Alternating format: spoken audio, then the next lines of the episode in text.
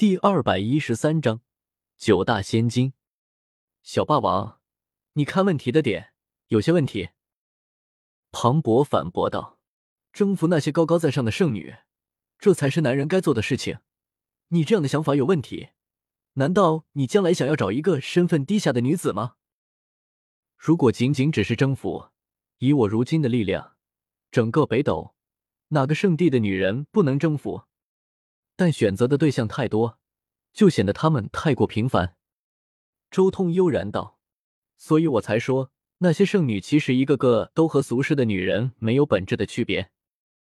或许她们自命不凡，或许她们自认高贵，或许她们目标远大，但是在我看来，她们也不过和那些俗人相当罢了，没有什么吸引力。会在意容貌、身份、地位这些东西的，都是俗人。而且，什么叫高高在上？我从来不承认这一点。不论是圣女还是公主。亦或是什么帝女、皇女，在我看来，他们和凡人唯一的区别就是是否挡了我的路。周通的声音很淡然，现实了自己强大的信心，不在乎什么身份背景，只在乎你有没有挡我的路。女人而已，何必与他们一般见识呢？庞博小声嘀咕了一声：“你也太大男人主义了。西皇也是女人，狠人大帝也是女人。”别太小看女人了。周通瞥了眼庞博，轻声说道：“咦，狠人大帝也是女人？那个号称狠人的大帝也是女子？最毒妇人心的那种？”庞博好似发现了什么了不得的东西，脸上露出震惊的神色。周通，你都看过他的功法，难道没看出一点什么吗？庞博摇头。他此刻还沉浸在震惊之中，没想到狠人大帝竟然是女子。周通也懒得多说什么，仅仅只是静静的站在一旁看了看天空，同时自己的心神也沉浸在自己的十洞天神环中。十洞天神环，那堪称无穷无尽的仙域净土之中，依旧道纹密布。各种元天神纹和大地阵纹、准地阵纹、大圣真纹密布其中，同时，金刚镯也静静的漂浮十洞天神环之中，享受着整个神环的蕴养。神痕紫金也渐渐觉醒了自己的仙金奥义。周通仔细看了看金刚镯，他发现金刚镯的演化速度好似开始变快了。之前的龙凤呈祥奥义还只是一点点的慢慢融合，但是自从神痕紫金的仙金奥义觉醒之后，周通就察觉到自己的金刚镯正在一点点变强，越来越强。神痕紫金的仙金奥义应该是包容性最强的，难道那传说的根基就是神痕紫金吗？周通心中不由得闪过这个猜想。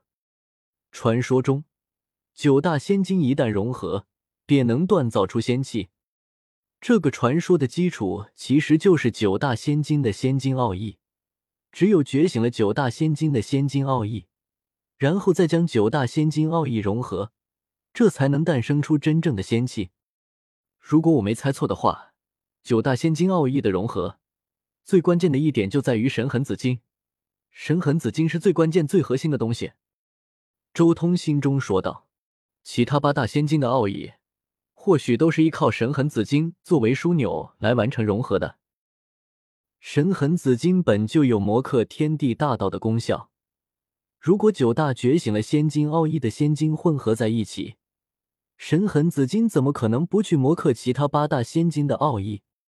而这可能就是九大仙金奥义彻底融合归一的关键所在。先皇宝术令我掌握了黄血赤金的仙金奥义。真龙宝术令我掌握了龙门黑金的奥义，修炼出仙气也让我掌握了神痕紫金的奥义，还差六种仙金啊！周通看了眼自己那散发着七彩光芒的金刚镯，自己的金刚镯还差了两种仙金才能圆满呢，还差白金和成金。周通默默的说道：“白金就是光明白金，代表着光明之力，而成金则是天命成金。”有着不可揣度之神效，最为神秘。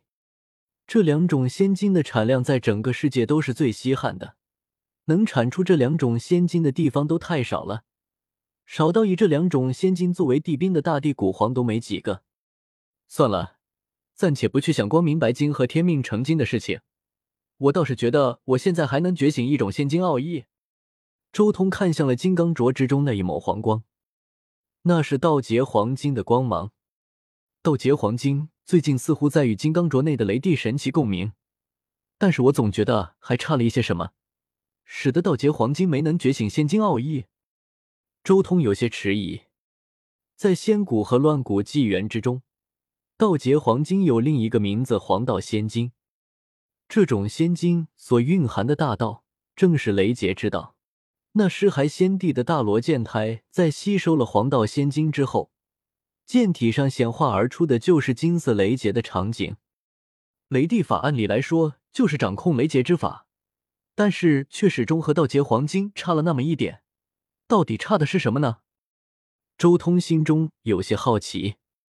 如果能掌握道劫黄金的仙金奥义，那么自己之前有关九种仙金奥义融合的猜测就能彻底确定下来了。而且道劫黄金的仙金奥义一旦浮现出来，雷帝法、仙皇法、真龙法就能更进一步的融合，至少令自己修炼第二道仙气的时候能省掉一些煎熬。